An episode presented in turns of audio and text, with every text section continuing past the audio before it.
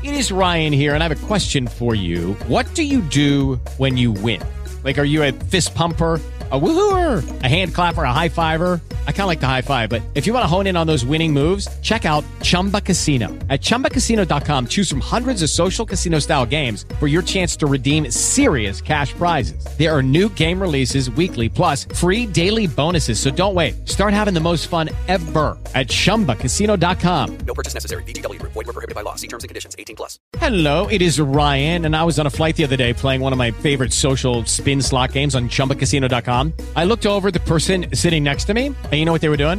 They were also playing Chumba Casino. Coincidence? I think not. Everybody's loving having fun with it. Chumba Casino is home to hundreds of casino style games that you can play for free anytime, anywhere, even at 30,000 feet. So sign up now at chumbacasino.com to claim your free welcome bonus. That's chumbacasino.com and live the Chumba life. No purchase necessary. VGW Group. Void were prohibited by law. See terms and conditions. 18 plus. Muy buenos días y bienvenidos. ¿Yo no me eh, voy a preocupar? Chico, pero es que no puedo porque. Muy buenos días y bienvenidos a Padres sin Carnet, el podcast que os hará ver que no estáis solos, donde os explicaremos nuestras experiencias, cómo lo hacemos para tirar adelante sin dormir, cómo distinguimos una laringitis de una bronquitis, cómo lo hacemos para no desesperarnos con los llantos, cómo aguantamos a nuestra pareja ahora que somos padres, en fin, todo lo que tenemos que pasar todos los padres. Hoy es el episodio en que trataremos la primera patada, ese momento tan bonito para una madre y tan insignificante para un padre.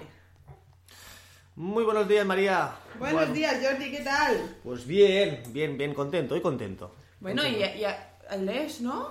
Bueno, claro, tenemos un invitado especial hoy. Tenemos a nuestro hijo Alex, de 7 meses. Es que, si no, es imposible grabarlo. Lo habéis podido comprobar estas dos, tres semanas que no hemos subido podcast. Esto no va a pasar más. Es que no encontramos el momento y tenemos que organizarnos y hacer el podcast diario. Hay semanal, pero claro, tenemos los niños. Es imposible. Al final hoy hemos dicho, ¿sabes qué? Invitado especial. Así que si escucháis a alguien quejaros o quejarse, en este caso es Alex, nuestro hijo. ¿Y qué más, qué más, qué más? Pues Ah, nada, vamos a contar, ¿no? Nuestra... no, no, antes, antes, antes. Antes lo que has dicho de la entrada, de que distingue una laringitis de la bronquitis. Mira, precisamente hoy venimos de- del hospital Sí, es cierto.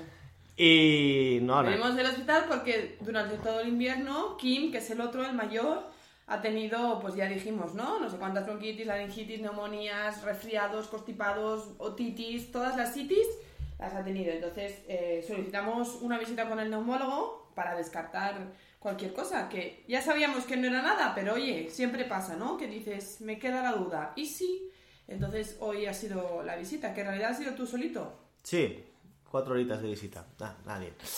Eh, pues no, al final muy bien. Le han hecho la prueba, le han, mirado, le han hecho una radiografía de- para mirar si se le habían pasado bien las bronquitis y tal. Hay las, las neumonías y todo perfecto, está bien limpio, o sea que, que nada, Un motivo a celebrar, una, una excusa para celebrar algo. Correcto.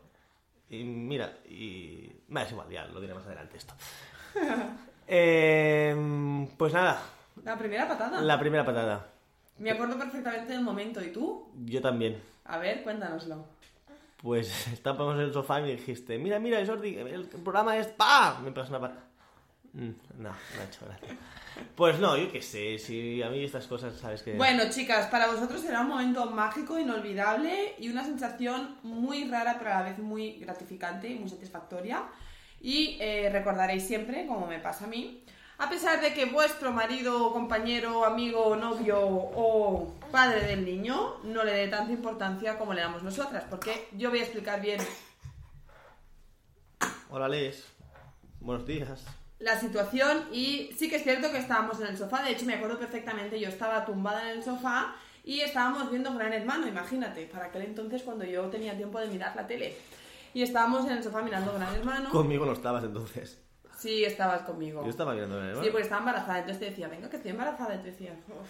Ah. Claro, alguna vez sí que conseguía que me dejaras verlo. Bueno, total, que yo estaba allí, entonces dio la primera patada, que al principio siempre confundes y no sabes si son gases, ruidos abdominales o intestinales, o realmente ha empezado a dar patadas, pero aquello fue clarísimo. Lo confundiste con un, con un pedo. No, no es verdad, hombre. No hubo pedo después, entonces... no ¿Es mi hijo o es un pedo? ¿Qué nombre? No, era una patada porque fue un Sí. golpe seco y duro, o sea, fuerte. No era un de barriga, sino fue un pum. No el retortijón. No era un retortijón, era un pum y fue su primera patada. De Kim. ¿Al cuán- ah, ¿Cuánto estabas tú embarazada ahí? Pues ahí estaría. Mira, me- me- además me acuerdo que me daba rabia porque tenía otra amiga embarazada también que salía de cuentas el 5 de marzo. Y me dijo, uy, hace tres semanas que siento las patadas ya. Y a mí me dio mucha envidia y mucha rabia y dije, yo, ¿por qué no siento las patadas? Entonces yo para aquel entonces estaba de 23. Y claro, ella decía que con 20 ya había sentido la primera patada. Y yo dije, eso es mentira. Y entonces ella me dijo que no, que no, que te lo juro, que sí que es verdad. Total, que yo estaba pues de 23 semanas. Así que es más o menos entre la 20 y la 25 creo que es que se empieza a, a- a- a notar las, las primeras patadas. Pero vamos, que yo creo que es un momento para recordar y un momento muy especial, muy bonito. Después viene cuando se pasan el día dando patadas, dándote puñetazos, moviéndose. No puedo hablar aquí. No. Hombre, si puedes hablar, lo que pasa es que no me hacías caso cuando te decía, mira, mira cómo se mueve. Tú me decías, ay, qué grima me da. Es que daba asco. ¿Por qué? Si veías la barriga, cómo se movía, era Y encima, pon la mano aquí, mira, toca, toca. no, no puedo, no puedo. Pero yo creo que eres el único... Alguno habrá, ¿eh? Seguro que alguno habrá. A mí me da cosilla. Si hay algún padre que nos esté escuchando que le diera grima poner la mano cuando el bebé daba la patada, por favor que deje un comentario o me lo diga, porque yo creo que es que eres el único. Sí, puede ser, puede ser, pues que no sé, me da mucha cosa. no sé. Yo- Ya no digo cuando se me movía la barriga, porque eso sí que da impresión, pero el poner la mano para sentir la patada, Bueno, no sé, es algo que no, no me gusta, y qué sé. Yo creo que es un momento muy bonito. Y la primera patada, dice- dices hasta los 23 semanas, nada. Pero después, ¿hasta cuánto dura? ¿Hasta el final, ya? ¿Hasta la última Uf, semana? ¿Sí? luego ya notas hasta, hasta cuando, vamos, hasta cuando pestañea. Pues hasta el día del parto se mueve, ¿lo notas? Sí, sí, claro, claro. Y el día del parto deseas que salga lo más rápido posible y que se deje mover. ¡Fuera! ¡Fuera! Sí. Muy bien. Es uno de los momentos más bonitos del embarazo porque tiene sus cosas buenas y sus cosas malas, claro. Cuenta, cuenta, cuenta más. La gente quiere saberlo. Bueno, momentos bonitos, las patadas, cuando hace los movimientos, cuando vas a hacer las secos y lo ves. No sé si te acuerdas que Kim siempre tenía la mano tapando la cara y no dejaba ver la cara. Mm. Y el momento en que se quitaba la, la mano y veíamos la cara, era un momento de, ¡guau! Mira la cara. Que luego no ves nada, porque ya ves tú lo que se ve en una ecografía, pero como que te hace ilusión, que te crees que. Ya. Mira, vos, Pues- que has dicho esto de la ecografía. ¿Por qué dicen que cuando te, cuando te vas a hacer una ecografía que tomes azúcar? Pues porque eso estimula al bebé. Entonces, el azúcar es. eh, te dice que tomes azúcar de absorción rápida, para que, por ejemplo, un zumo o algo así, para que tomes el azúcar incluso de pura, digamos, el Ujú. azúcar de, de mesa. Como tú lo disuelves en la boca y entra, se absorbe rápido. Entonces, es un nutriente que le llega al niño de manera rápida. Entonces, el niño cuando recibe el alimento es un estímulo para él y entonces se mueve. Y tú como nutricionista, dietista, ¿qué, qué opinas? Hombre, opino que para que se mueva y lo veas en la eco, pues que es un momento que puedes permitirte tomar un poquito de azúcar. Además, el azúcar es algo que está súper controlado cuando estás embarazada, por lo tanto, ese, ese pequeño lujo, una vez cada tres meses que te hacen una ecografía, Tú deseabas llegar a la ecografía. yo deseaba llegar a la ecografía, no, hombre, no. A hincharte a. No, porque esa es otra, puedes tomar algo de azúcar, pero no tienes que comerte un paquete de, ¿sabes? Que es nada, medio azucarillo, no más. No lo tengas como excusa, ah, me voy a hacer una eco, me voy a comer tres zumos, siete donuts y... Hay madres que aprovechan, ¿no? Hay madres que nada más en el momento en que se quedan embarazadas empiezan a comer absolutamente de todo y te dicen, es que como estoy embarazada no pasa nada porque es un antojo. Un antojo eso es una mentira y una excusa que te has buscado tú para justificar que quieres comer esa comida basura y para no sentirte mal por comértela, pero es mentira, ni tienes antojos ni tienes nada. Déjate de rollos, porque si tienes antojos no te dan la semana 3 o 5 o 7. Te puede dar un antojo la semana 35 o la semana 38, pero no primero- los primeros tres meses. Las primeras palabras de Alex. Eso es todo lo que dice hasta el momento. Tienes siete meses ahora. Pero es bonito. Bueno, su hermano con dos años empieza a hablar, o sea que... No, pero es- ya está bien, hombre. Tete. Tete. Alex es el tete. Bueno, ¿y qué nos cuentas más? ¿Qué más os cuento? Pues esos momentos son los más bonitos. Después, pues no sé, hay otras situaciones también. Pues cuando compartes con tu pareja, ¿no? Pues el, el que te dé la mano, el, el, mira, esa bolita es nuestro hijo. Que esto es antes. Pero eso no es la primera patada.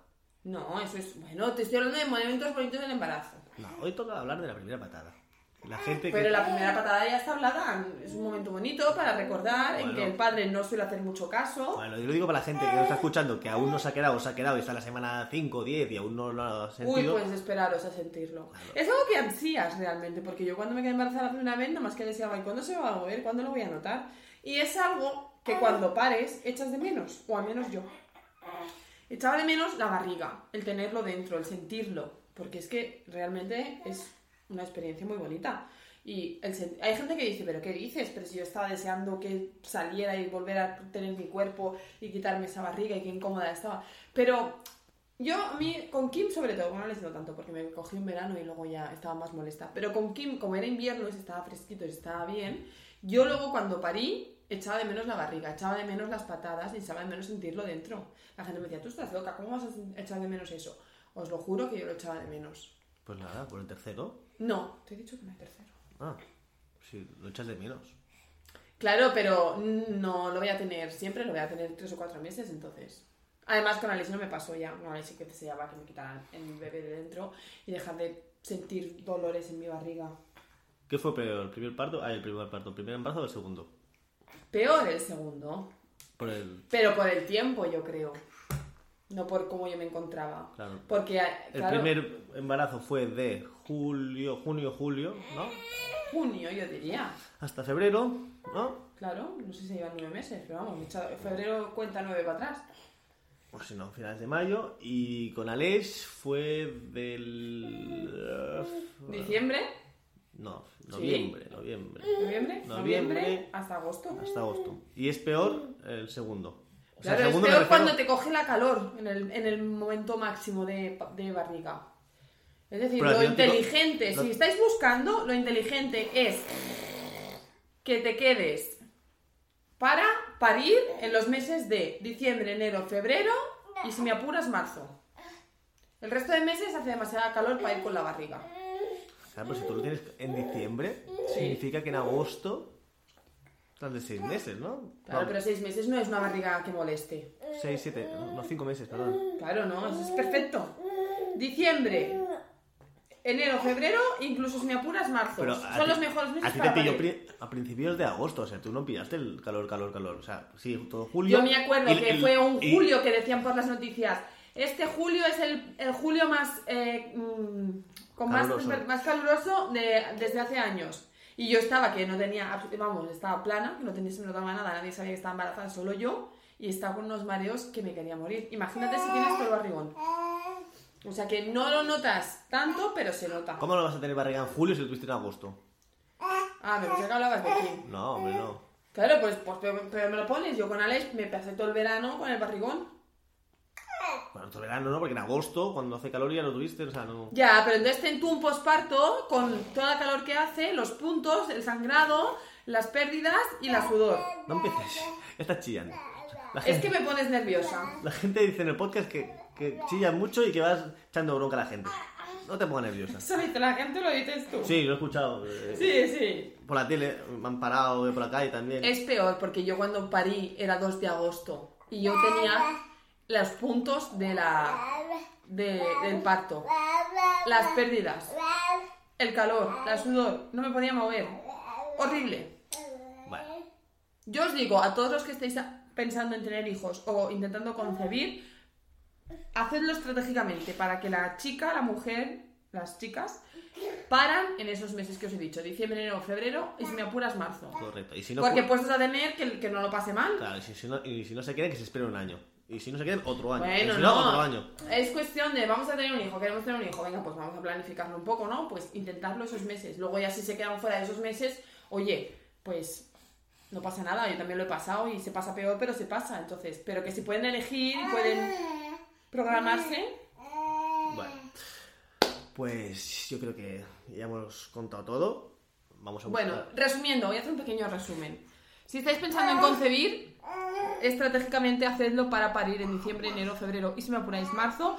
Y el momento de la primera patada es entre la semana 20 y 25. Es un momento muy bonito y único que vosotras vais a recordar siempre y que para vuestros maridos y novios y esposos y acompañantes probablemente no sea tan significante ni puedan entenderos porque no lo sienten desde dentro como nosotras. Y si hay algún padre que alguna vez haya tenido esa grima o esa pudor para poner la mano cuando el niño da una patada, por favor que deje un comentario. Me están llegando comentarios ya. Twitter ya, 20 mensajes ya. Eh, semana que viene, ¿de qué hablamos? Semana que viene, pues no lo sé, lo pensaremos, ¿no? ¿De cesárea y parto natural? No, eso ya es más tarde, Más ¿no? adelante, eso cuando ya llegue. Ahora vamos con la primera patada, pues qué sé yo, podemos hablar de la Eco 4D. La eco, que no hicimos. Bueno, Sí, sí que hice. ¿sí? Sí, pero tú no te enteraste. Pues lo contamos la semana que viene. Nos vemos... En una semana. En una semana. Hasta pronto. ¿Te preocupas por tu familia? Entonces, ¿por qué darles solo huevos ordinarios cuando pueden disfrutar de lo mejor? Eggland's Best, los únicos huevos con ese delicioso sabor fresco de granja, además de la mejor nutrición, como 6 veces más vitamina D, 10 veces más vitamina E y 25% menos de grasa saturada que los huevos regulares, además de muchos otros nutrientes importantes. Así que, dales los mejores huevos. Eggland's Best, mejor sabor, mejor nutrición, mejores huevos.